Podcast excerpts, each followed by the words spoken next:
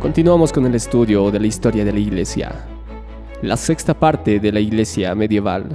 Veremos los principios de la reforma religiosa, la caída de Constantinopla, los eruditos y dirigentes. Durante este periodo, y especialmente a su ocaso, hubo destellos de luz religiosa, presagios de la reforma venidera. Cinco grandes movimientos de la reforma surgieron en la iglesia, pero el mundo no estaba listo para ellos y fueron reprimidos con sangrienta persecución. Los albigenses, o cátaros, entre comillas, puritanos, alcanzaron prominencia en el sur de Francia en el año 1170 aproximadamente. Repudiaban la autoridad de la tradición, circulaban el Nuevo Testamento y se oponían a las doctrinas romanas del purgatorio, a la adoración de las imágenes y a las pretensiones sacerdotales, aunque tenían algunas ideas extrañas asociadas con los antiguos maniqueos y rechazaban el Antiguo Testamento. El Papa Inocencio III, en el año 1208, convocó una cruzada en contra de ellos, y la secta fue extirpada mediante el asesinato de casi toda la población de la región, tanto católica como hereje.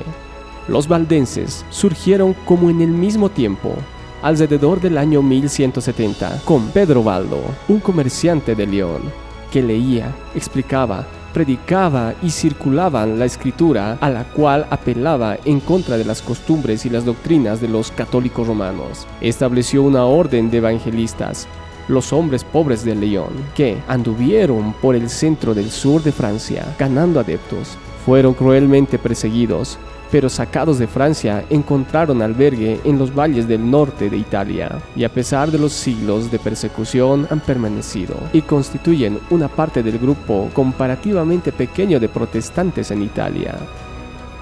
Juan Wycliffe empezó el movimiento en Inglaterra a favor de la libertad del poder romano y de la reforma en la iglesia.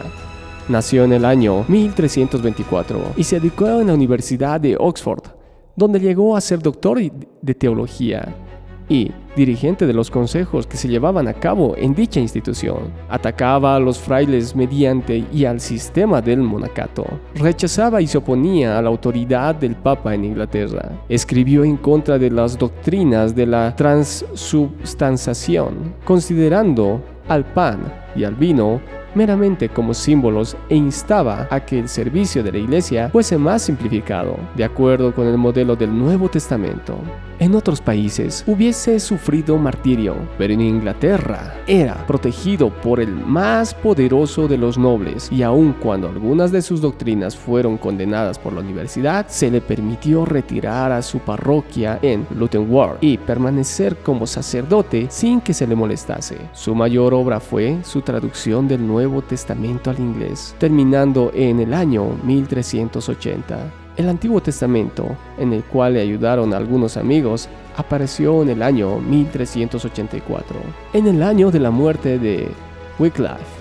Sus seguidores fueron llamados Lollardos en un tiempo numeroso, pero bajo los reyes Enrique IV y Enrique V fueron perseguidos y finalmente exterminados.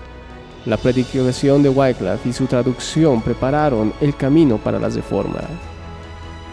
Juan Hus en Bohemia, nacido en el año 1369 y martirizado en el año 1415.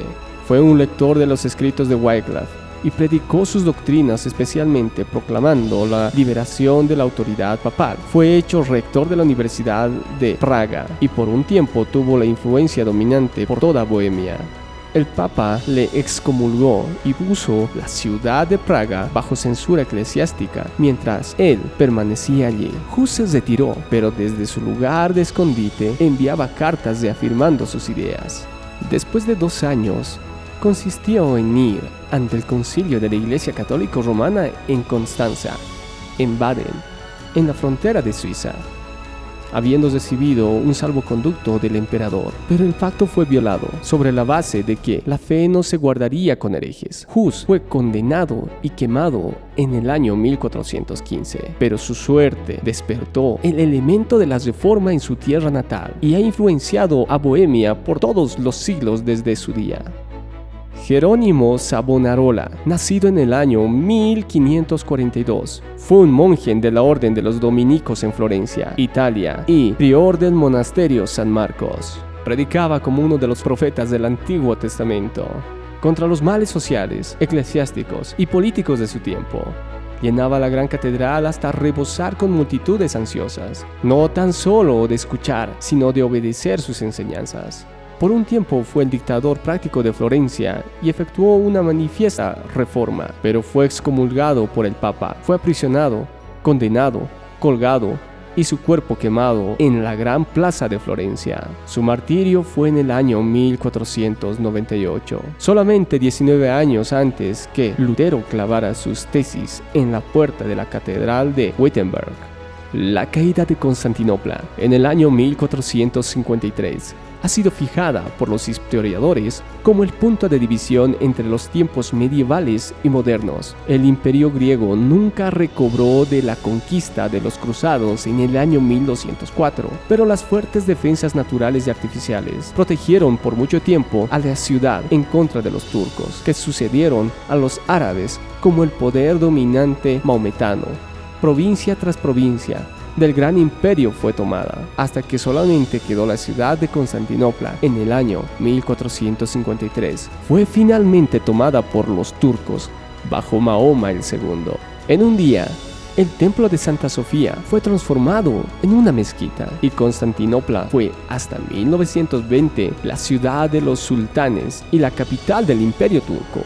Angora fue declarada la capital turca en el año 1923. La iglesia griega continúa con su patriarca despojado de todo menos de su autoridad eclesiástica, con residencia en Constantinopla, Estambul. Con la caída de Constantinopla en el año 1453 termina el periodo de la iglesia medieval. Vamos a mencionar muy brevemente a algunos de los eruditos y dirigentes de pensamiento en el periodo que hemos estudiado.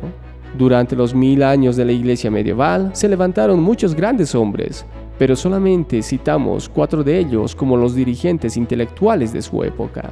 Anselmo nació en el año 1033 en Piamonte, Italia, y al principio, como muchos otros, era un erudito que vagaba por muchos países, pero se hizo monje en el monasterio de Bec en Normandía y fue hecho abad en 1078. Fue nombrado arzobispo de Canterbury y primado de la iglesia de Inglaterra en el año 1093 por Guillermo Rufus, pero luchó contra Guillermo y su sucesor Enrique I por la libertad y autoridad de la iglesia y por un tiempo sufrió destierro.